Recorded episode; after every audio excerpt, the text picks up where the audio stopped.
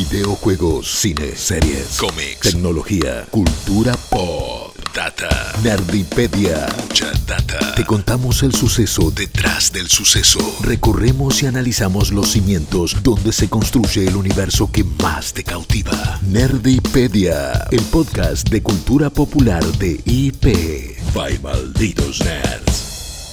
Hey, hola a todos, hola a todos, ¿cómo están? Sean bienvenidos y bienvenidas a un nuevo episodio de Nerdipedia, el podcast de malditos nerds para IP, donde hablamos del pasado, el presente y el futuro de la cultura pop. Y hoy en particular nos vamos a poner eh, un poco oscuros, un poco lúgubres, porque vamos a dedicar el episodio al terror que está teniendo como un nuevo regreso al mundo de los videojuegos. ¿Cómo están? Mi nombre es eh, y déjenme presentarles al aterrador equipo que me acompaña, como siempre. Estoy hablando de Chess Rod y yo Leo. ¿Cómo están, chiquis? ¿Todo bien? Bien, cuando un equipo eh, es de terror, ¿es algo bueno o es algo malo? Porque. Karina Olga dice: Lo dejo a tu criterio. Ok, está bien. Porque viste Depende que... cómo se aplica. Claro, Claro. claro, Porque a veces podemos decir es terrible. Y está bueno, y a veces no, es terrorífico, es de terror, y qué sé yo, no sé, como que planteaba la duda acá. Quizás es medio ambiguo tu mensaje, no nos tenés tanta fe. No. es lógico, No, es para lógico. nada. No, no, es lógico. Por favor, por bien. favor. No esperaba esto a un año de haber empezado básicamente, pero bueno, eh, las Me cosas tardan a veces en decirse. Me sacan de Eh. contexto, por favor. No hagan Vale. así, no hagan así.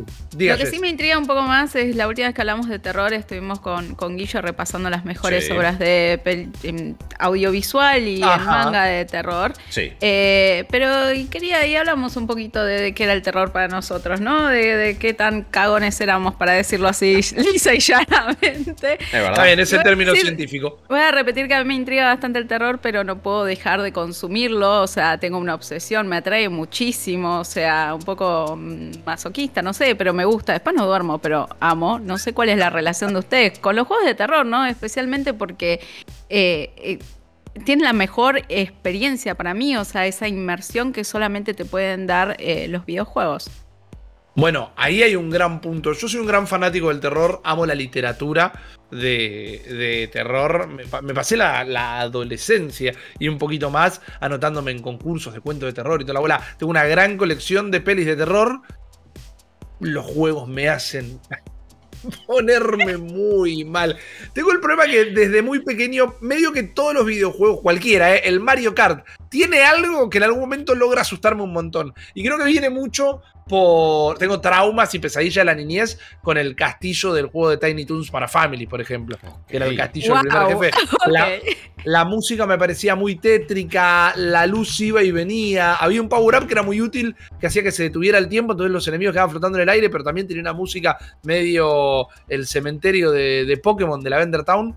Entonces es como la- romper la barrera de la interactividad y ya no ser un espectador pasivo, es como el escaloncito que a mí me hace pasar de un fan del terror a estar completamente aterrorizado y Eh, inmovilizado. ver. pero me sigue fascinando. Si están viendo la versión audio- audiovisual de este podcast en nuestro canal de YouTube, creo que acá este es el nivel al que te referías, o es otro, no me acuerdo. Siento que no, pero es el juego. Ok, es el juego. eh, es el juego, porque correcto. recién sí le estaban pasando un montón de enemigos rarísimos por al lado y era como bastante. Ah, no. Es tétrico. terrible. No sé A si ver. buscarlo como primer castillo, primer jefe o algo por el estilo. pero realmente me aterrorizaba. Y después llegó el avance, la tridimensionalidad. Y como todo el mundo, y como en parte vamos a hablar hoy, me fui enamorando de esos clásicos modernos que son Silent Hill, que son Resident Evil y todas las cosas que van, van sucediendo. Y siempre lo jugué como un backseat gamer. En experiencias que para mí son hermosas y formativas, pero es como un amigo tenía el joystick y yo estaba ahí atrás ayudando a resolver los puzzles, haciendo, anda por ahí, anda por allá, no, uh, pero con el control en la mano, imposible. Imposible directamente. Bueno, pero por lo menos eh, colaborabas, eh, hacías, viste, da- da- dabas una manito, apoyo moral, no sé, uno lo puede llamar de un montón de maneras eh, posibles, probablemente, pero Claro. Es un género, el, el- el terror, apasionante, pero en este caso igualmente, en este caso, nos vamos a abocar principalmente a lo que son los survival horror, los juegos Oh. de terror de supervivencia. Porque es un subgénero en sí mismo, es quizás uno de los subgéneros más populares también cuando uno se lo puede, se, lo pone a pensar, sobre todo, creo, yo. Eh, fíjense que hay, no digo que no existen, más vale, pero hay pocos subgéneros que han trascendido tanto como, como los survival horror en sí mismos. Eh, me parece que esto se debe a la enorme popularidad de varias de las franquicias que obviamente componen a este subgénero. Y me refiero a Resident Evil, me refiero a Silent Hill, me refiero a Alone in the Dark, me refiero a un montón de títulos que son sumamente conocidos. Ya voy a establecer un poquito cuáles serían, ponele, ponele. Eh, ponele que, cuáles son los parámetros que establecen el género, cuáles para mí, para la industria, han sido los más replicados. Ya entraremos un poquito en ese debate. Pero para ir hacia el presente y el futuro, hay que ir primero hacia el pasado. Hay que saber de dónde venimos y hacia dónde vamos, por supuesto. Porque el primer survival horror el primero, eh, pero el primero realmente que hay un antecedente. Y yo me acuerdo que esto lo había comentado en, el podcast anterior, pero no necesariamente con este juego. Que después también eh, buceando y buscando un poquito más. Doy a parar con eh, Uchu Shususen Nostromo, más conocido como el Nostromo, de la Commodore del año 81. Que es básicamente un juego no oficial de Alien, de la película, eh, de la original, no Aliens de Cameron, sino la primera de Ridley Scott en el año 79. Y es un survival horror porque vos estás en esta nave espacial, en esta estación, recolectando ciertas cosas y escapándonos y escapándote básicamente de un alien casi invisible. Eh, no podíamos escapar sin antes recoger ciertos ítems y ahí me parece que está la clave, ¿no? Fíjate cómo este juego, en el año 81, hecho con ASCII prácticamente, ¿no? Pues son tipo una par de líneas, un par de cubos, un par de bloques ahí que van y desapareciendo constantemente, establece los parámetros del género. Si, si, yo te digo survival horror, si yo te digo un juego de terror de supervivencia, probablemente pienses en las siguientes cosas una locación única, backtrack, eh, una progresión no tan lineal, no tan basada en niveles, tener que en general escapar o no priorizar tanto a veces el combate directo, y después también la búsqueda de ciertos ítems para lograr escapar de un cierto lugar. Cuando te lo pones a pensar, son, hay, hay muchísimos juegos catalogados como eh, pilares del survival horror que más o menos tienen esa estructura y esto lo había hecho Nostromo, no voy a decir Uchui Shusousen, Nostromo cada vez que lo nombre, en el año 81 en este caso para la Commodore, pero la verdad que me parece que es un, es un caso bastante emblemático y sobre todo... ¿Por qué voy al, género survival? Eh, porque cuando hablamos de juego de terror, sí me parece que en este caso no es que te asustaba per se el juego, ¿no? Creo que acá sí estamos hablando de un título que más bien establece mecánicas para el género y no tanto una onda, un mood, como así le podríamos decir. Eh, me parece que hay otros antecedentes de juegos de terror que, te produzcan terror que vinieron incluso años después. Pero hablemos ahora de lo que es considerado igualmente el. Si el anterior fue el abuelo, este podría ser el padre de los horror horror. Digo, Técnicamente el Nostromo lo arranca, pero yo creo que hasta que en el año 89 Sweet Home no sale, no tenemos los survival horror como los conocemos hoy, obviamente.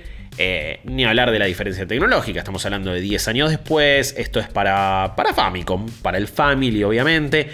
Es un juego de Capcom, y es Capcom un nombre que por supuesto va a estar emparentado eh, para siempre con los survival horror. Si eh, no son de seguir tanto en la industria de los videojuegos. Capcom es el creador y el publicador de títulos como Street Fighter, como Resident Evil en este caso, como Devil May Cry y tantos otros. Una empresa legendaria de beatemaps, etc. Pero que en el 89 entonces había sacado Sweet Home. Eh, obviamente era, una, era, un juego basado también en una película del mismo nombre, japonesa. Esta historia también un poco la, habíamos contado. Y, esta, y además, esto, por ejemplo, en nuestro programa NIP lo conté cuando hablamos de la historia de Resident Evil mismo, porque tiene muchísimo que ver. Este juego dirigido por Tokuro Fujiwara. Eh, la verdad es que tenía también conceptos muy interesantes que, quizás hasta se han abandonado un poquitito en el survival horror porque era un RPG esto, donde manejábamos una party, donde manejábamos un montón de recursos, donde también eh, tenía un montón de cuestiones de eh, por turnos y el hecho de poder tener varios personajes, ir cambiando entre ellos. Cuando vos lo analizás y lo ves, también algunos sistemas y algunos menús tienen eh, más de, Pokémon, Final Fantasy y Dragon Quest que de Resident Evil en sí mismo. Pero bueno, eso era un poquito el género. Cada personaje tenía como sus características particulares, un ítem específico que te permitían completar el juego. Y fíjense qué ítems, porque es una cámara, un encendedor, un medikit un. Eh, ¿cómo, digo lockpick en español? Ahora que no me está saliendo. ¿Gansúa? Gansúa, el pocho Gansúa. Y además una aspiradora también. Eh, que oh. eso, bueno, eh, era, era, era el ítem quizás más extraño, pero Luigi Manch, eh, eh. Eh, escuchamos una cosa. Eh, Casa Fandam, eh, eh, qué sé yo. No, pero bueno, el énfasis estaba en resolver puzzles. Y este me parece que es como, bueno, la última piecita que faltaba. Con Nostromo hablamos de una misma locación, búsqueda de ítems, escapar eh, y varias, varios de los eh, cimientos del género. Pero cuando agregas acá el hecho de resolver acertijos, me parece que estás directamente ya acomodando todo este Shenga que en algún momento se va a caer y ya voy a hablar de eso, por supuesto, y que después alguien lo volverá a armar porque así es un poquito la historia de cualquier género en la industria de los videojuegos o directamente de lo que es eh, la cultura popular. Eso era Sweet Home entonces en el año 89. Después también eh, no podemos dejar de hablar de otro juego fundamental que establece muchas cuestiones estilísticas y hasta tecnológicas, creo yo, que es Alone in the Dark en el año 92. Este juego de Infogrames, obviamente con inspiración en lo que era la mitología Lovecraftiana, con películas de zombies de Romero, obviamente. Es el, el primer survival horror casi que como los conocemos hoy por hoy. Eh, de nuevo, Sweet Home tenía una vista isométrica, RPG, por, o sea, era, era, distinto, manejo de party, etc. Pero cuando vos ves Alone in the Dark, ves el uso de cámara cinematográfica y fija que viste en Resident Evil. Ves eh, el manejo de inventario que viste ahí. Un montón de conceptos también de aventuras gráficas. El hecho de tener fondos eh, pre-renderizados también en, 2D, pero que nuestro personaje sea el que está en 3D con estos ángulos eh, fijos de cámara. Me parece que estilísticamente creo que después, durante muchísimos años, se siguió eh, copiando lo que hizo Alone in the Dark en el año 92. Fíjense todo lo que se tardó en que, en que las cámaras y en que, en que la forma de interactuar y de ver un survival horror realmente fueran distintas. pasaron muchísimos años, pero Alone in the Dark me parece que lo establecen en el 92. Yo voy a hacer un mea culpa acá, ¿eh? Voy a hacer un mea culpa. A ver, a ver. Yo no lo jugué este Alone in the Dark. Era muy yo creo que es un poco, yo creo que es generacional. Yo creo que es generacional. Yo tenía y siempre que tengo la oportunidad de contar la anécdota la cuento porque me parece que le estoy así de esta manera agradeciendo a, un ángel del gaming, un ángel de la guarda del gaming. La primera compu en casa la tuvimos bastante grandes dentro de todo. No me acuerdo bien, pero yo ya tenía más de 10 años tranquilamente. Eh, tampoco era tan común tener una, pero en mi círculo entre la compañía del colegio y todo era como el último que estaba llegando. Se la arma profesor de computación de una escuela donde trabajaba mi vieja. Y mi vieja le dijo, nada de juegos. Y el pibe le dijo, bueno, nada de juegos. La vine a instalar a casa. Y como yo a veces la iba a visitar a, mi vieja donde laburaba, eh, de administrativa en un colegio, lo conocía y me dio una hoja de papel. Y me la puso así en la mano. Y eran todos comandos de OS para acceder a una computadora que estaba llena de juegos. Pero que mi vieja no los iba a encontrar jamás. Y así tuve un montón de experiencias de, de primer juego de PC. Y entre ellos estaba el, el Alone in the Dark. Y a la 486 que compraron en casa le costaba correrlo un Perú. Pero era súper, me acuerdo que era, era muy ominoso. Era muy... Inmersivo. sí, estoy en esta habitación medio victoriana y estoy asustado y no sé por qué. Y de repente te empezaron a perseguir algunas cosas, pero de nuevo, creo que es generacional. Nosotros nos llevamos cinco años nada más, pero en cinco años a veces hay un quiebre. Eh, no compartimos las primeras consolas, no compartimos las primeras experiencias. o sea, a mí, no me, a mí no me dejaban jugar, ¿eh? O sea, los juegos de terror no, no eran para chicas. Así que mi mamá ni en pedo me dejaba. Mi primer juego de terror fue Resident Evil en Play 1, pero porque un amigo eh, vendió la Play para comprarse la Dreamcast y me lo trajo en medio de todos los CDs. Mi mamá nunca se enteró, entonces yo lo empecé a jugar tipo escondida el Silent Hill y Resident Evil. Bueno, yo quiero marcar esto que dice que, que decís ahora, Jess. Porque también, hoy por hoy no, porque hoy el terror está en todos lados y el terror inclusive siento que se ha mezclado, no diluido, pero mezclado con otros géneros y lo podemos ver mucho en la tele, en el cine, en los juegos, que yo. Stranger Things medio como es de terror, y esta última temporada más que nunca y demás. Eh, el, terror supo fusionarse y empezar a tener más subgéneros, pero sí venimos de una época donde el terror era algo que tenías que hacer medio escondidas. Sí. O sea, los juegos de terror los tenías que jugar a escondidas, si querías que leer así un, un cómic con con muertes y cosas por el lo tenías que hacer escondidas todavía. Hoy siento que es mucho más común, pero venimos de esa generación, lo que también le daba un toque especial a esos primeros juegos, Guillo. Eh, sin duda, sí, me parece que. Creo que la fascinación con estos juegos de terror también y, y survival horror era lo que las emociones que te podían producir. Me parece que había una sensación de madurez innata el hecho de, uy, lo que me está pasando con este juego no es simplemente cuántos puntos hice, a qué nivel llegué, qué enemigo maté o qué combo metí. Me parece que había una relación más de historia, de sensaciones. Quizás eras muy chiquito, muy chiquita y no lo podías entender. Pero me parece que, que, era algo que iba muy por, por debajo y por el subconsciente. Que me parece que generaban productos fascinantes. También digo, no sé bien por qué y tampoco sé si hay una razón. Y, quizás también estoy flasheando puede tener que ver con, la popularidad de una consola como la PlayStation 1 acá. Pero incluso mucha gente que no jugaba tantos juegos, los survival horror sí los jugaba. Eh, y eso me parece que, habla de la popularidad de un género que hoy por hoy seguimos hablando. Avanzando en el tiempo, por supuesto que vamos a llegar a una obra completamente seminal para la industria y que me parece también que que no hay que dejar de remarcar su, importancia y, de nuevo su lugar, que es Resident Evil. Hablábamos de Sweet Home y esta es su secuela no oficial, por así decirlo, y todo esto arranca cuando en el 93 Shinji Mikami se, se acerca a Capcom, empieza a trabajar ahí. Y le dijeron que se encargue también de una, de una secuela de uno de sus juegos de terror, que era Sweet Home. Eh, empezó como un juego para Super Nintendo, después pasó a PlayStation 1, las cosas se recomplicaron, iba a ser un juego en primera persona.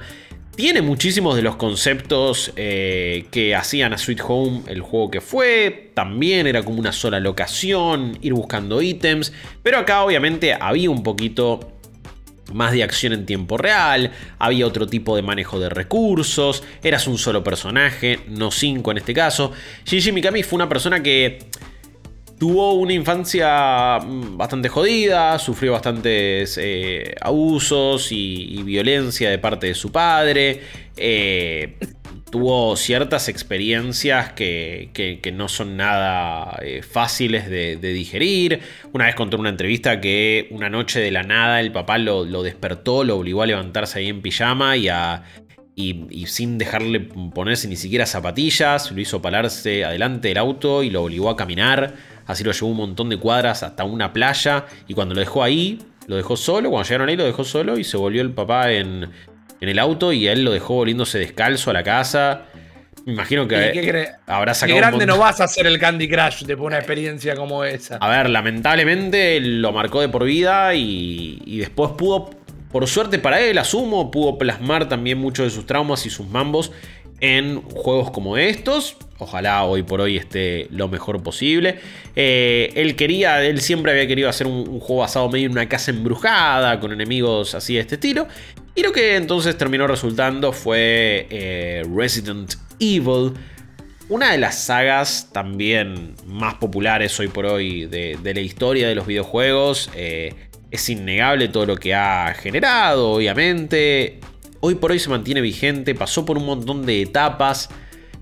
Creo que es la, responsable de que, se haya, de que se hayan vuelto los survival horror un género tan masivo. A la vez también es la que casi los destruye, eh, creo yo. Porque Resident Evil 1, increíble, año 96, bárbaro, genial. Resident Evil 2 después, aún mejor, increíble, qué bien. Y después tuvimos Resident Evil 3, obviamente. Es un buen juego, es un refrito, pero bueno, está bien. qué sé yo, son cosas que pasan. Ahora, después de Code Verónica, llegó Resident Evil 4 en su momento. Clave, histórico, no lo voy a... Por supuesto que eso... Es un juego también que marcó un antes y un después, y para algunos puede ser el principio del fin. Un quiebre. Se empezó a formar un subgénero dentro del subgénero, que eran los action horror, por así decirlo, que eran horror más volcados a la acción, obviamente. Pero después Resident Evil 5, que qué sé yo, como experiencia cooperativa en su momento estaba bien, hoy por hoy no sé cuánto se sostiene. Resident Evil 6 es un juego que definitivamente no me gusta en absoluto eh, y me parece horrible. Tuvimos a alguien le gusta, a nadie le gusta. Es, raro. es... raro. Es raro. pero ¿qué? Es raro. Si te gustó, pero no, no, había secciones que como está dividido en distintos fragmentos con distintos personajes en distintas locaciones y casi que son distintas maneras de jugar en cada locación. Y el de Leon corriendo por la ciudad me parecía bastante trágico y me gustaba. Es como, el juego es indefendible, me pregunto, y no sé si yo decía para el mismo lado, es como, ¿cómo se llega a esa decisión? ¿Cómo se llega a Resident Evil 6? Y después si pensamos, el 7 es increíble y muchos años después casi que reenciende la mecha de manera tal que hoy estamos grabando un podcast acerca del género y fueron dos nada más los que pisaron la banquina. El 5 y el 6. Y mirá el daño que hicieron, que vos justamente estabas contando como que casi matan el género. Eh, o lo enterraron por mucho tiempo. Claro, pasa que se sumaron a cosas como eh, Resident Evil, Operation Raccoon City y, un, y la Umbrella eh, ¿Cómo era? Eh, no, me sale. Umbrella Chronicles eh, es, otra cosa en este caso. Pero bueno, había varios otros spin-offs y juegos que fueron bastante bochornosos. Y esos son los que, igualmente, en conjunto con otros juegos y con otra saga, que ahora igual vamos a hablar más en detalle todavía son los que terminan de, hundir por lo menos las intenciones AAA del, del género y de lo que venían siendo los survival horror barra action horror. Eh, igualmente... no quiero... Sí. Perdón.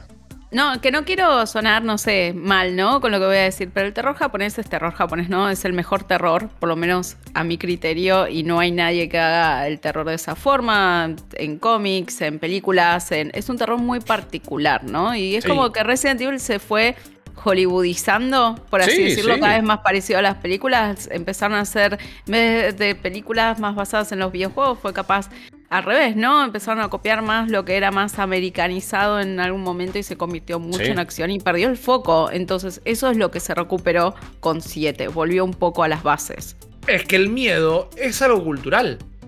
No, todas las culturas temen al miedo. Eh, es mucho más tradicional o más común, más mundano hablar de, de, yokais y de demonios en la cultura japonesa, medio que conviven con ellos en su cultura. Nosotros no, nosotros usamos el pomberito para hacer un chiste, ponele, o cuando te vas de campamento y alguien te está queriendo asustar. Entonces, lo que asusta a cada uno es distinto. Yo creo que esa hollywoodificación del desarrollo fue apuntar, como era cada vez un fenómeno más grande Resident Evil, y bueno, apuntar a la mayor cantidad de público posible y ahí fueron perdiendo un toque. Ni hablar.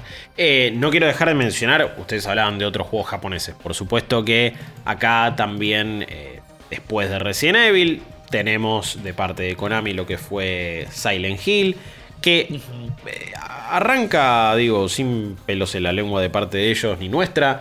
Como con, la intención simplemente de competir contra, contra Resident Evil. Fue como, vieron el éxito y, y Konami dijo, che, hagamos uno como este. Y después fueron por otro lado, fueron por un terror más bien psicológico, un énfasis en la narrativa mucho más interesante, conceptos de un montón de otras historias y que tenían otro vuelo artístico, por supuesto.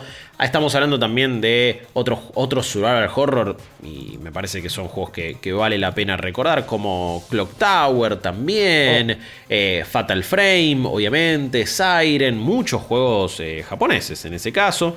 Eh, y, creo que ahí está, también parece que el, desarrollo japonés de videojuegos está muy emparentado con lo que es el, género de survival horror, por supuesto.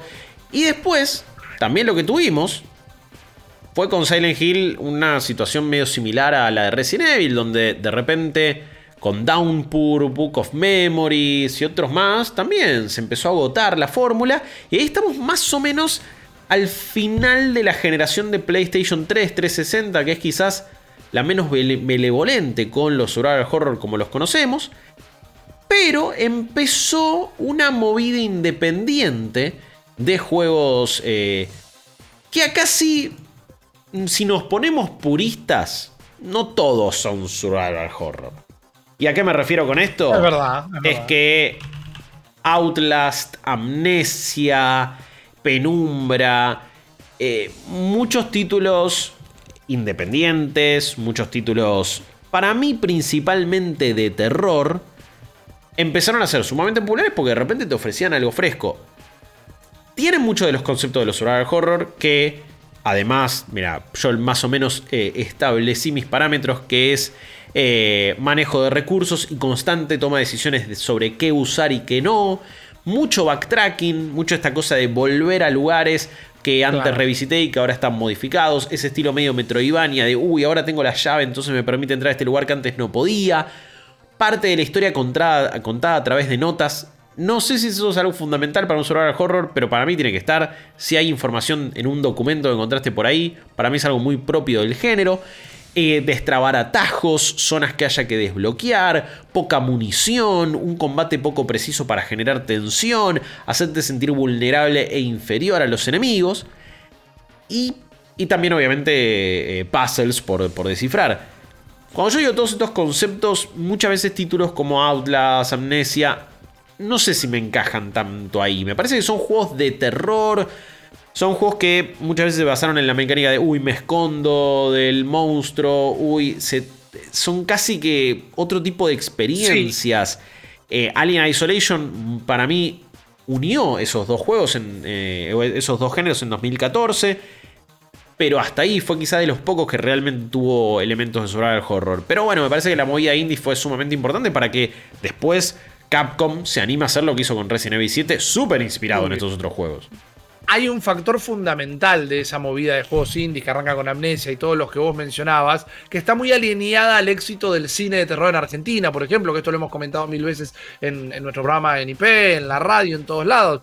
Acá estrena la película más tibia de terror y en el cine y le va bien, porque a la gente le gusta ir al cine y si va al cine cae y no sabe qué ver, va a ver la de terror directamente. Es un reduccionismo de cómo sucede. Y esa época de los juegos indies de terror funcionaron de una manera similar en el sentido que eran juegos que corrían en una tostadora. Porque entre Slenderman y eh, perdón, entre Amnesia y Aulas estaba Slenderman también, que lo único que tenía que hacer era levantar hojitas de papel. En Aulas te tenías que esconder y encontrar, bueno, las pilas para el coso. Eh, no eran juegos que le demandaban a la máquina, no eran juegos que le demandaban al jugador más que tener la capacidad de manejar las flechitas en el teclado o en el control. Y eso hizo que se popularizaran muchísimo estos juegos en el momento exacto que explota el gaming adentro de YouTube y nace Twitch. Estamos todos en una esfera del 2011-2014 más o menos. Eso para mí fue el caldo de cultivo para que el terror empezara a, fermentar muy fuerte de nuevo.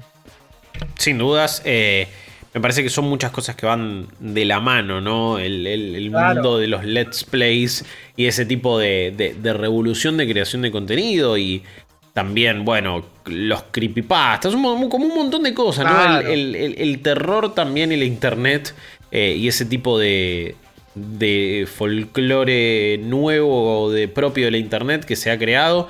Me parece que fue de la mano de una movida indie como esta, pero no quería dejar de, remarcarlo y de, decir su influencia, obviamente.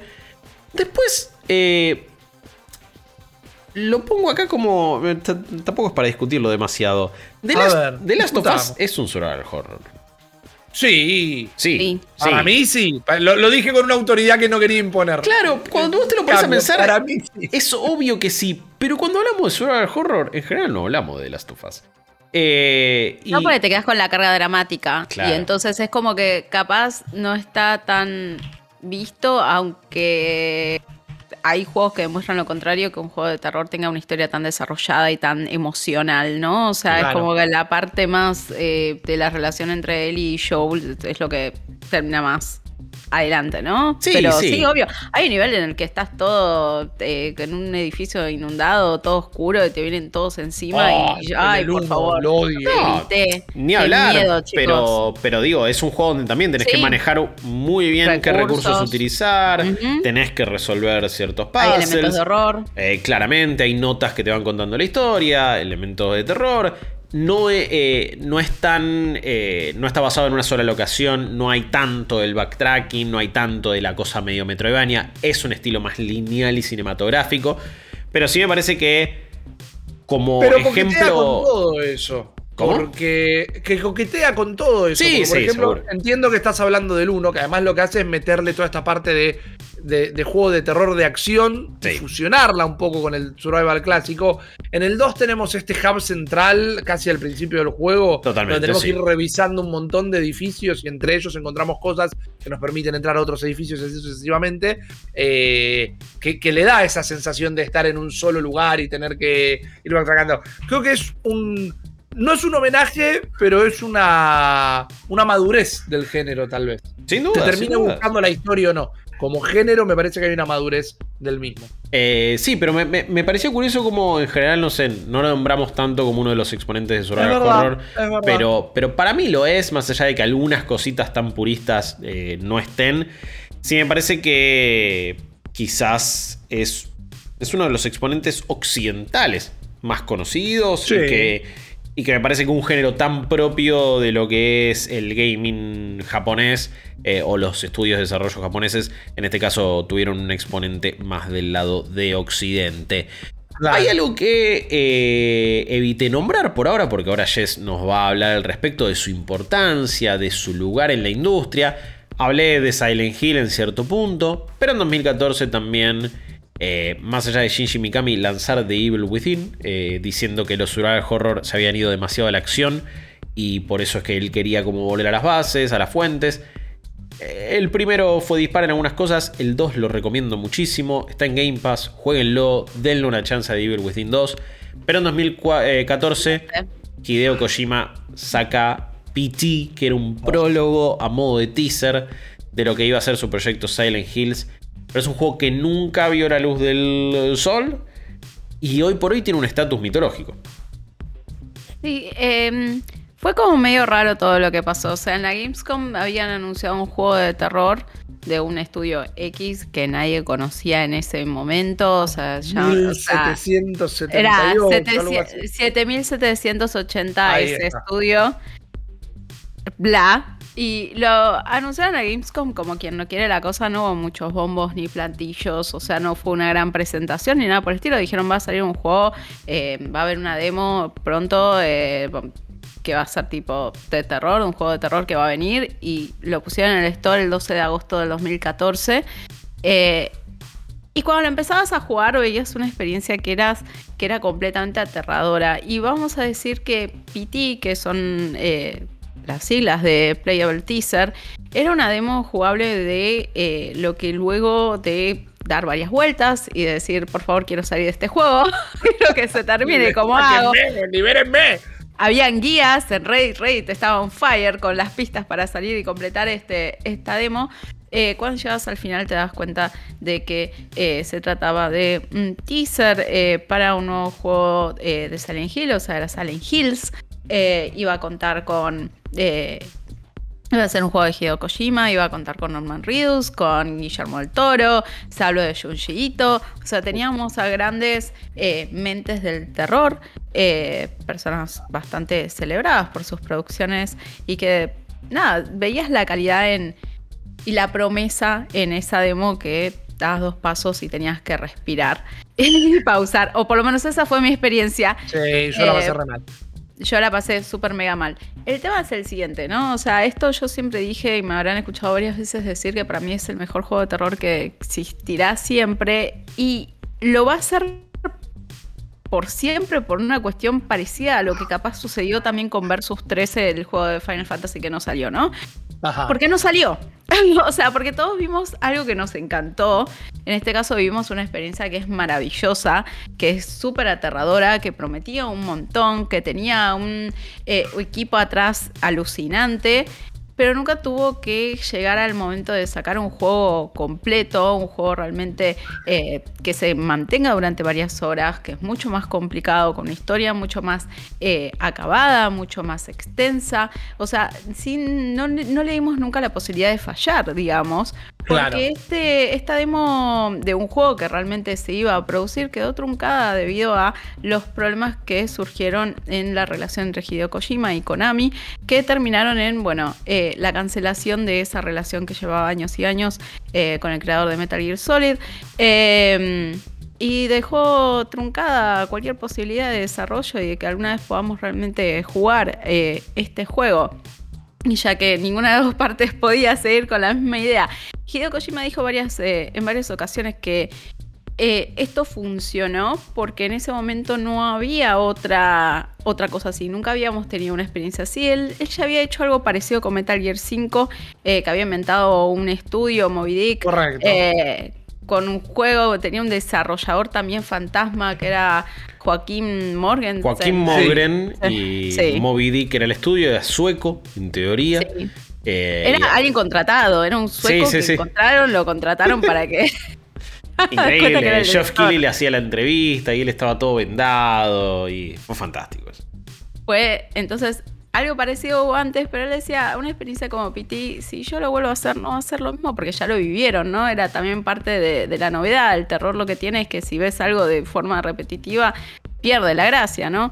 Eh, pero sí prometió en ese momento, dijo, yo sí voy a hacer eventualmente un juego de terror. Voy a hacer un juego de terror que, y esto estoy cuoteando a Hideo Kojima, que haga que te hagas eh, caca en tus pantalones eh, directamente. Voy a lograr eso. Eh, van a tener mucho miedo, no va a ser piti, pero los voy a asustar muchísimo. Y quedó como la promesa ahí flotando, pero también la promesa de esto, como decía antes, un juego que nunca fue, ¿no? Y que era brillante, que nos encantó a todos y que lamentablemente no pudimos realmente terminar eh, de jugar. Lo cual ocasionó que en los años subsiguientes de 2014 hasta el día de hoy, o sea, ¿cuánto hablamos? De 8 años, tuve que hacer la cuenta, de 8 años, salieron un montón de juegos prácticamente iguales a PT.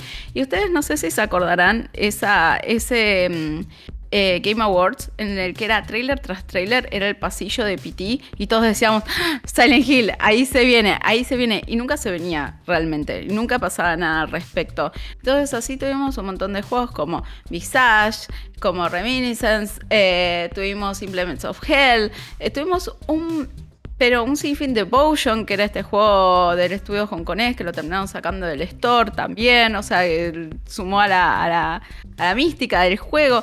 Hubo un millón de juegos, hubo realmente muchísimos juegos, les decía antes de empezar a grabar, muchos más de los que tenía en la cabeza, Allison Road, que terminó cancelado, Mannequin House, eh, muchísimos, muchísimos juegos eh, que intentaron eh, agarrar ese, construir sobre ese sentimiento capaz que nos había quedado de Piti, ¿no?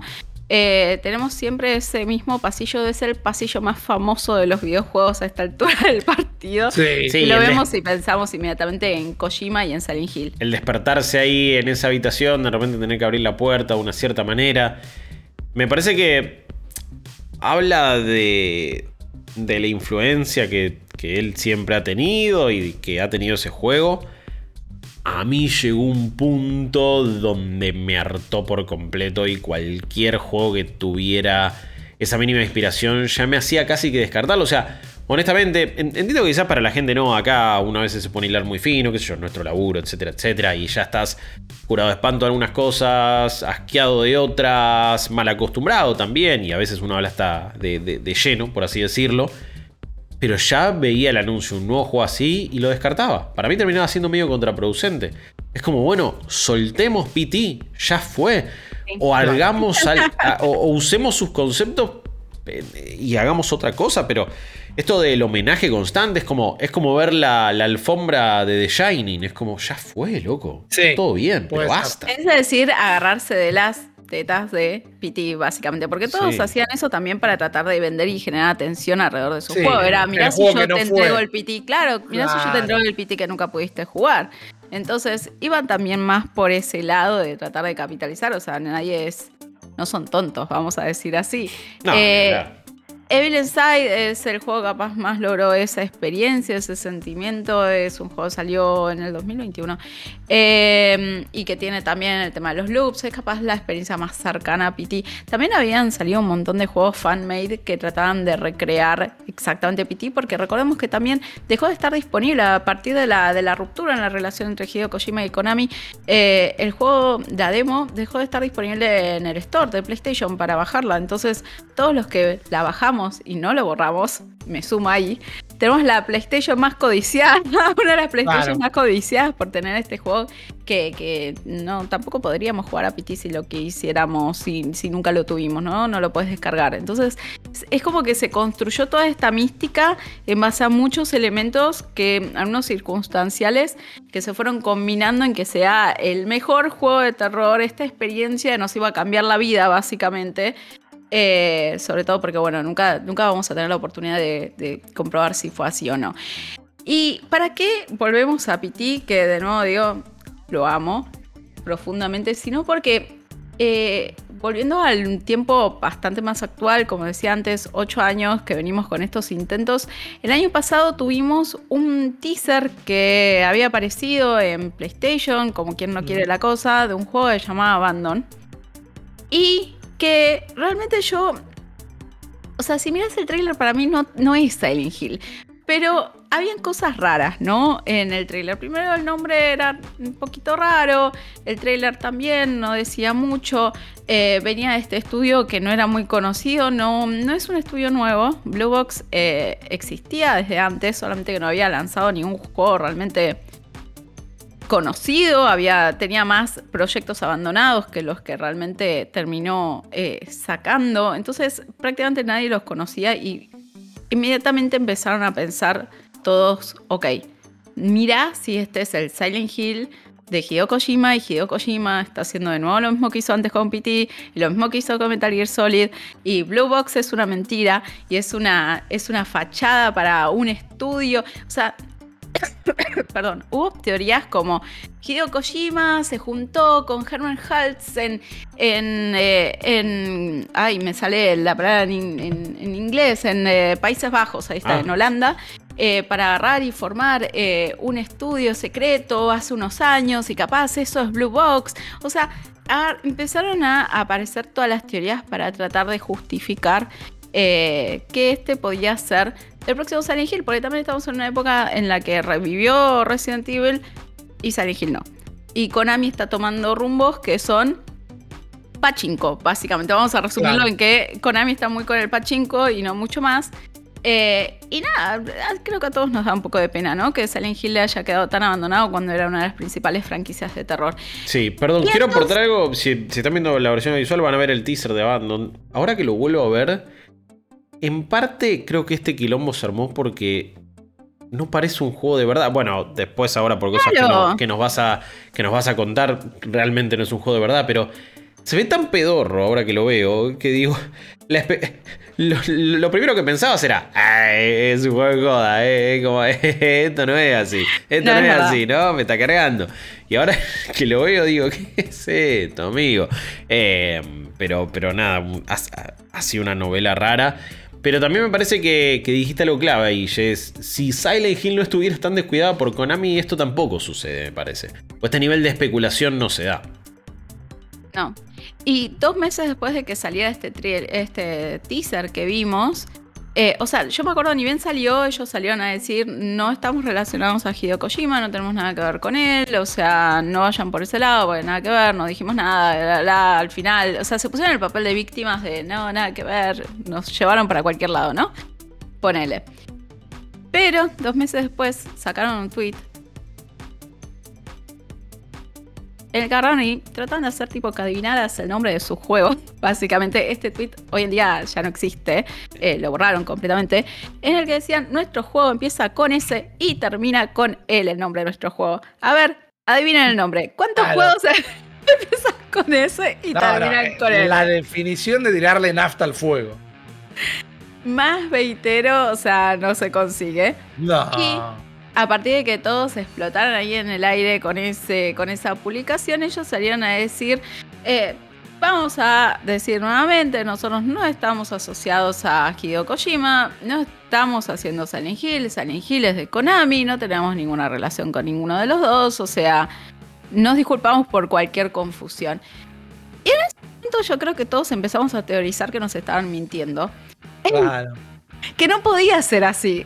Eh, yo creo que todo lo que pasó con Abandon es también un poco de, pensar esto mismo que decía Guillo con el, con el trailer, de pensar que esto no puede ser así, no puede ser tan pedorro y no puede ser que nos estén tratando, o sea, que sea un desarrollador que se quiere agarrar de la fama de otro gran desarrollador como es Hideo Kojima y de toda la mística alrededor de Silent Hill eh, para promocionar eh, un juego que no tiene nada que ver. Pero bueno, ahí empezó a girar la pelota y empezaron a decir, bueno, pero, o sea, Hideo Kojima, eh, tenemos HK en el nombre, eh, Hassan también, o sea, tiene HK en el nombre, entonces capaz es Hideo y este es un modelo que como hicieron antes con, con con Metal Gear y, no es un desarrollador real, empezaron a averiguar si el estudio estaba registrado en la Cámara de Comercio eh, de Holanda. o sea, llegaron muy lejos con todas las averiguaciones. Intensa se puso la cosa, podríamos no, decir. Reddit explotó. Reddit explotó. Nosotros fuimos eh, partícipes de eso también, ¿eh? porque fue como un momento cultural el año pasado. Sí. sí, completamente. Hideo y Hassan eh, no, Hideo significa héroe en japonés, eh, depende de cómo lo escribas, o sea, con los kanjis con los que está escrito Hideo no lo significa, pero ponele que puede significar héroe. Eh, si lo pones con determinados kanjis y karam también en turco significa lo mismo, héroe. Es como que empezaron a formar conexiones capaz donde no estaban o donde eran coincidencias, ¿no? O sea, también en el trailer em, se podía ver unas palabras que justo las letras que estaban tapadas en la frase eran la P y la T de PT. O sea, eh, empezamos a ver cosas donde capaz no estaban y también este estudio empezó a aprovecharse de esta idea eh, de, este, de este humo que se empezó a levantar alrededor del juego, porque también les convenía, o sea, de un día para el otro empezaron a tener un montón de seguidores y todos los ojos puestos en ellos porque nadie les terminaba de creer eh, que no tuvieran nada que ver con Kojima y ellos en un momento empezaron a estar muy cómodos también en esa, en esa situación, ¿no? O sea, eh, vemos cómo cada tanto alimentaban esas teorías para después decir, no, nosotros no dijimos nada. Y todo esto lleva a que en los últimos días hubo un informe, salió un informe de GameSpot en el que eh, se estuvo investigando a ver qué onda, qué pasaba con este juego que hace tanto que va dando vueltas, que tantas veces nos dijeron que iba a salir y que no, que lanzó una experiencia eh, jugable en, PlayStation, que prometía trailers, que prometió más de una vez salidas, que se había contactado este desarrollador hasta con Shift Killy y le había pedido que en el Summer eh, Game Fest del año pasado que lo ayudara con revelando el juego, eso ya sabemos que no sucedió tampoco, o sea, era algo que venía dando vueltas, nunca concretándose, nunca sabiendo si era real, con muchos reportes encontrados. Y esta investigación lo que dice es que si bien Blue Box existe y Hassan es una persona real, eh, es de nuevo algo que, o sea, eh, volvemos a las conclusiones, a las, a las teorías que estaban también al principio de todo este revuelo, que es un estudio que realmente nunca termina de sacar sus juegos. Es un estudio que realmente, o sea, sacar videojuegos es muy difícil, lo dijimos un millón de veces. Eh, pero bueno, este estudio se encontró con varias dificultades eh, desde 2015, que fue fundado, 2014, en realidad 2015 estuvo, em, se registró en la Cámara de Comercio y em, tuvo varios juegos en Kickstarters que luego los terminó cancelando. Hubo uno específicamente que se llama. Em, que era muy parecido, que era Rewind, ahí está, que era Rewind, que si ustedes se fijan en la página del Kickstarter está cancelado, se canceló porque consiguieron una inversión eh, de un tercero, eh, se iba a lanzar este juego en el 2015 es muy parecido a lo que vimos de Abandon y eh, de hecho el primer episodio de este juego se iba a llamar Abandon. Entonces probablemente vaya por ese lado y probablemente sea este juego realmente lo que viene dando vueltas desde hace tantos años. Pero lo que reveló el informe, que es mucho más preocupante que estas idas y vueltas que sabemos que son lamentablemente muy habituales en la industria de, los videojuegos, es que del lado del, desarrollador, de Hassan, eh, hubo también intentos de engañar a otras, a otras personas, a, eh, diseñadores, a personas eh, también que brindaron su tiempo en armar música para este juego. Y también eh, terminó formando como una sala de chat privada que mm. incluía a un menor de edad, un chico de 12 años, eh, que estaba compuesta básicamente por fans, pongámoslo así, fans del videojuego, de lo que habían visto. y que eh, básicamente eran personas que eran tan fanáticas que no ponían mucha discusión, que no cuestionaban mucho respecto de lo que este esta persona decía o hacía, y él les pasaba screenshots, videos, audios, les contaba del juego como para mantenerlos. Tenía como su propio grupo de groupies, ¿no? De, de, personas que le terminaban alimentando el ego, porque en el y lo digo así porque en el momento en el que alguien dejaba de alimentarle el ego, lo sacaba del grupo. Entonces, eh, inclusive tuvo una relación, empezó una relación media eh, romántica con uno de esos integrantes. O sea, hay muchas cosas que podríamos, o sea, que hace que se levante uno la ceja y que digas, tuvo unos manejos que turbios es decirlo de forma suave, estafó a muchísimas no me alcanzan personas. Claro, tal cual, estafó a muchísimas personas que brindaron su tiempo eh, para hacer arte para el juego, para hacer música para el juego. A una persona de, de, ese chat room le pidió inclusive que, bueno, que le iba a pagar 1.500 eh, dólares para que le guardara las copias físicas del juego. Em, estas personas, obviamente, él les hizo firmar como un acuerdo de confidencialidad bastante trucho. Eh, muchos, como con el miedo de esto es trucho o no es trucho, no decían nada, pero otros sí empezaron a liquear cosas a, los medios eh, o en redes sociales. Eh, y esas luego después salían Hassan a decir que no eran reales, que capaz eran parte del juego en algún momento, pero ya no. Y eso también es otra cosa importante porque, como decíamos antes, podemos decir si bien nunca vamos a hacer toda la historia completa, podemos decir que eh, esta persona se aprovechó bastante de lo que se venía diciendo en todos lados sobre el juego, ya que fue adecuando la idea que en un principio era un survival horror de una persona que estaba en un bosque sola, un hombre que estaba solo en un bosque, eh, en medio de un culto, o sea, es un poco parecido a la historia de Rewind, la historia de Rewind era también un hombre en un bosque buscando una forma de comunicarse por última vez con su hija y su, y su esposa que lo habían perdido.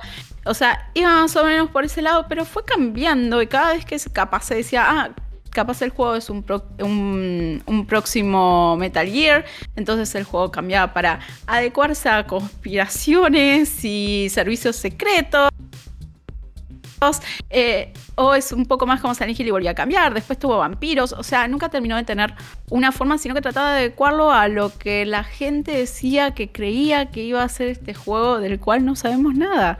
Eh, me parece fascinante este caso, ¿no? O sea, primero está toda la parte turbia de este chico, eh, que capaz se le fue un poco a la cabeza. O sea, yo releería un libro sobre qué pasó eh, con este desarrollo de este juego. Eh, también se apoyan, como decíamos, los juegos son muy difíciles de hacer. Es muy común que se desarrollen juegos durante años, años y años hasta que los tengan que lamentablemente cancelar con todo el dinero que eso significa. Pero también por toda esta mística alrededor que se creó, todo ese momento capaz de los videojuegos en el que todos hablábamos solamente de esto y teorizábamos al respecto y se terminó convirtiendo, no sé, en más famoso por lo que no es y nunca nos mostró sí. seguramente nunca vaya a ser que por lo que realmente va a ser si en algún momento sale, no sabemos. A esta altura yo diría que esto no va a salir porque me parece también que, a ver, si nos ilusionábamos con esas cosas, quizás era, por, era porque éramos medio naif también y, porque queríamos ilusionarnos con algo bueno, pero la realidad terminó siendo mucho más triste y mucho más chota en, en cierto punto. Eh, esto es muy similar a lo que también sucede en el mundo del emprendedurismo. Eh, un nido de Jorge Garcarelis impresionante que puede tener cualquier eh, lugar, cualquier país o cualquier región. Porque es gente que te viene a vender ilusiones a, cambio de que vos les pongas un cierto financiamiento y después andás a ver si eh, esos proyectos llegan a puerta. Y cuando me refiero al emprendedurismo digo a gran escala, a, estas, a startups, a todo este mundo que siempre son promesas que después andás a ver si se cumplen o no. Y acá básicamente era un tipo queriendo vender una idea para conseguir un financiamiento, pero no había nada detrás, un teaser falso, ilusiones a un grupo de gente, uy, te pago por hacer el arte de los trofeos. Y después, no, mira, al final no tengo la guita. Parece que al final lo de Jeff Keighley, o sea, no terminó mostrando nada. Y de hecho, de repente, el otro día me puse a ver un par de tweets de Jeff que decía, todavía estoy esperando que me conteste los DMs. Como que el chabón lo frizó mal porque nunca más le volvió a contestar. El tipo había dicho, sí, ya estuvo hablando para presentar el juego, porque se habrá interesado, obvio. Killy, ni lento ni perezoso, más vale que lo vaya a buscar. Y el otro le dijo, sí, sí, después te mando el trailer. Nunca se lo mandó. El prólogo ese que se nos hizo descargar 5 GB que teníamos ahí en la consola que no sabemos ni para qué era. 5 GB de un archivo que no puede empezar nunca 5 GB y no sabes si le metiste un troyano a la Play. no me hubiera extrañado en absoluto. Así que la verdad que terminó siendo algo mucho más triste de lo que incluso pensábamos, porque hasta le querías dar el beneficio de la duda de, bueno, te quisiste subir a la, movida y bueno, es difícil a veces destacarse en la industria, te lo puedo entender. Esto ya se fue a la goma. Sí, no, totalmente, y aparte... Eh, creo que también es interesante cómo en los últimos años eh, sobre todo capaz con la pandemia que terminó retrasando muchos juegos, retrasando toda la industria en general, eh, como últimamente y con la explosión de las redes sociales, también entre todos hay como una idea de los juegos antes de que veamos algo más, ¿no? Como decir, no sé, Starfield cuando se atrasó Starfield, no sabemos nada, lo único que vimos fue una cinemática muy corta de unos pocos mm. minutos y sí tenemos la tenemos, o sea, el gran respaldo de Bethesda detrás, que sabemos que no va a ser cualquier cosa, pero también puede ser cualquier cosa. O sea, los errores pasan, los juegos malos salen, o sea, pasa. Eh, entonces, eh, pero eh, a veces hace tanto humo alrededor de, esas, de esos juegos que terminamos creando un juego que no está ahí y que nunca nos mostraron, nunca nos prometieron. En este caso, es encima se alimenta con una persona que no tiene experiencia y que se dejó llevar y que tuvo manejos que están lejos de ser capaz correctos o al menos un poquito dignos de pagarle, no sé, a las personas que están trabajando eh, justamente para, para tu juego. Es que yo creo que es algo que demuestra más que nunca cómo el hype es un arma de doble filo. Cómo puede terminar siendo contraproducente, cómo hay que manejarlo en medida, porque vivimos en la cultura del hype, pero este tipo ahora se alquiló un quilombo que no puede pagar y que lamentablemente todo apunta a que para lo único que tiene capacidad es para embarrarse más. Esperemos que, ya que yo no le deseo el mal a nadie, si él se metió en ese berenjenal, bueno, que pueda salir. Esperemos que no arrastre a nadie consigo, menos que menos estas personas que no tuvieron tal vez el juicio de alejarse antes y están metidos en este Discord privado y todo lo demás.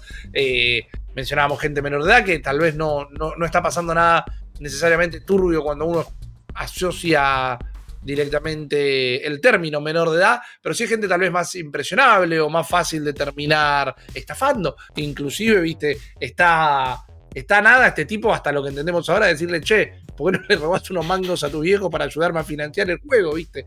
Y si esta gente ya es fan de un título que no existe, imagínate lo, fácil de, influenciar que son. Es terrible, pero pese a todo esto, el terror está teniendo un nuevo renacer desde ese entonces y todo apuntaría a que se puede llegar a acercar una nueva edad dorada. Para decir que es una edad dorada tienen que salir los primeros juegos, tienen que estar todos buenos. Y mientras que siempre hubo con todo este avance indie que comentaba Guillo, juegos de terror a nuestro alcance, creo que nunca hubo tantos juegos de terror de grandes estudios presentándose al mismo tiempo como ahora. Primero, vuelve Resident Evil 4. Después del éxito de Resident Evil 8, se viene Resident Evil 4, que no es necesariamente una remake porque no va a ser necesariamente el mismo juego. Se van a utilizar cosas que habían quedado fuera del Resident Evil 4 original. Algunas mecánicas se van a cambiar, algunas cosas se van a parafrasear, por decirlo de alguna manera, así con la tecnología eh, actual. Entonces, no está mal entenderlo como una remake, pero no es una remake propiamente dicho, sino que es un nuevo Resident Evil 4, que el nombre es fácil de confundirlo porque se llama Resident Evil 4. O sea que para, para la búsqueda de Google y para nuestra cabeza va a ser un lío. Pero es eso, como se los explicaba. Va a tener un poquito de realidad virtual, porque el terror es tal vez el principal aliado de la realidad virtual en el mundo del gaming de hoy, porque juegos como Half-Life Alyx tienen hasta momentos que de lo inmersivo se pueden llegar a volver terroríficos, siempre fue un juego que tenía algunos elementos, porque los headcrabs y, los infectados y demás a mí me daban bastante cagazo ya cuando lo jugaba en PC también, sin, la, sin el poderío gráfico actual. Pero se viene algo de realidad virtual para Resident Evil 8 también. Eh, el terror es algo que fomenta a el avance del gaming dentro de esta nueva plataforma. Regresos, hubo un regreso que el año pasado también llamó mucho la atención porque era el regreso de Dead Space. En este caso sí, una remake que va a unir lo que era Dead Space 2 y Dead Space 1, o 1 y 2 en el orden correcto de decirlos, en una misma experiencia definitiva. Se vio un poquito y se veía bastante bien. Decidieron mostrar mucho con, miren la tecnología que tenemos ahora. Y mientras que yo, aun cuando entiendo poco, me gusta decir, uh, mirá, le agregaron un trillón de polígonos más, o, uh, mirá cómo funciona la, alimentación. Al final del día que me muestres cómo se está haciendo el juego, termina siendo una experiencia rara que no sé con qué me tengo que quedar. Eh, parece más que demuestra Mirá las capacidades que tiene el estudio, lo que no, relaciona, no, no se tiene por qué relacionar directamente con el resultado del juego. Pero todo se ve bastante bien. También se metieron en, un, en una medio rara cuando dijeron no. Y para que el terror y el gore parezca realista, analizamos como un millón de fotos de cadáveres reales. Y es como, ok, hacer pero no me lo cuentes. No sé si es un punto de venta, pero dale, eh, te banco. Perdón, quiero, quiero hacer una fe de, ratas eh, antes de que me vengan a colgar, obviamente. Cuando había hablado de juegos de survival horrors occidentales, este era uno de los ejemplos eh, que, tuve que haber mencionado. Es verdad que Dead Space llegó también de la mano de Glenn Schofield en su momento para y él lo ha dicho en entrevistas, un homenaje a Resident Evil 4 en un montón de cosas y después a recuperar un poquito el, sentimiento más de horror y también de, buena utilización de recursos, muy apoyado en un montón de obras de ciencia ficción, espaciales, obviamente, pero, pero sí, este es, es un claro ejemplo de un gran survival horror en su momento y de otro que con las secuelas se tornó cada vez más a la acción y con el 3, bueno, la cago. Sí, no hablamos del 3. Pero es interesante como otra cosa que marca el regreso de este género es que el creador de Dead Space y gran parte del equipo armaron otro estudio y van a traernos un juego que también se acaba de presentar hace poco y es eh, The Callisto Protocol. Un juego que es, con solo ver el trailer, si no sabes que lo hizo gente que estuvo trabajando en los Dead Space, medio que te suena igual porque por momentos es muy parecido. Todo esto sucede en una cárcel en Calisto, la, luna de Júpiter, una cárcel espacial que de repente es invadida por un alienígena medio extraño y tenemos un preso que intenta escaparse y sobrevivir. En un momento, detalle de color más que nada, todo esto iba a suceder en el universo de PUBG, por más que no íbamos a saber bien cómo conectaba el Battle Royale oh. eh, con este juego, en un momento todo esto iba a suceder en el mismo universo que PUBG. Ahora se dijo que no, que eso ya no es canónico, pero medio que el juego ya está bastante avanzado, por no decir en, la recta final, así que hay que ver qué, qué, conserva, qué conecta, si los logramos identificar o no, pero de nuevo, eso es un detalle de, de color. Pero miremos cómo la gente que nos trajo varios de los juegos que estamos diciendo que enaltecieron al género están haciendo un regreso. Eh, Aulas, que lo mencionábamos entre los indies, eh, que tuvo un Aulas 2 medio raro, que para mí perdió un poco el rumbo del terror cuando simplemente se quisieron pasar de edges y también se metieron con un culto y con imágenes gráficas muy fuertes que más que asustarte o escandalizarte decía, sí, no era por acá, es medio raro, no lo estás usando bien. Eh, viste, no, no cierra del todo. Marta está muerta, es un gran ejemplo de este año y un gran set piece histórico alrededor de la Primera Guerra Mundial, en la campiña italiana, con, una historia que también lo que nos permite el terror, ¿no? Retratar emociones desde otro lado, porque al fin y al cabo es una historia que habla de, las secuelas que puede llegar a dejar en la mente la guerra y vos lo ves a través de un juego de terror en primera persona bastante opresivo y también eh, polémico pero yo tengo mi mente puesta en un juego este año que espero que salga. Y si tenemos suerte, no importa cuando ustedes estén escuchando esto, el domingo inmediato después de este podcast va a ser la presentación de Xbox de 2022. Y yo tengo toda mi plata puesta en Scorn, que es un juego que tal vez de nombre no le llame mucho la atención, pero lo van a identificar directamente cuando lo vean porque ya se presentó hace un rato y es una obra que parece tener el arte de H.R. Geiger, quien hizo todos los diseños de, de Alien, por ejemplo, pero la historia está inspirada en la obra de Borges también, y es todo visualmente body horror de Cronenberg y un poco de David Lynch, y digo, ok, ya también con el terror nos estamos animando a hacer cosas un poco más allá de lo popular que engloba a todo el mundo, que era correr y esconderte en un armario para que pase el monstruo. Ya se está entrando en el terreno del terror un toque más experimental y la verdad que me gusta mucho, así que le pongo todas las fichas a esto que viene a traer Scorn. Ojalá esté a la altura de las circunstancias. Ahora lo que queremos saber es que ustedes nos dejen en los comentarios cuáles son sus juegos de terror favoritos, cuáles son los juegos de terror que más están esperando y qué opinan de los clásicos que repasamos hoy. Recuerden que pueden escuchar este podcast o verlo en nuestro canal de YouTube y sepan que de lunes a viernes les traemos todas las novedades del mundo del gaming en nuestro programa de NIP de 11 y media a 12 de la noche. Estuve acá con Guillo Leos, con Jess Rod. Mi nombre es eh, Risa y que no les dé miedo saber que la semana que viene nos volvemos a encontrar en un nuevo episodio de Nerdipedia. Digan chao, chicos. Chao. Chao. Pueden decir. Esto fue Nerdipedia, el podcast de cultura popular de IP con malditos nerds. Un nuevo capítulo la próxima semana. Te esperamos.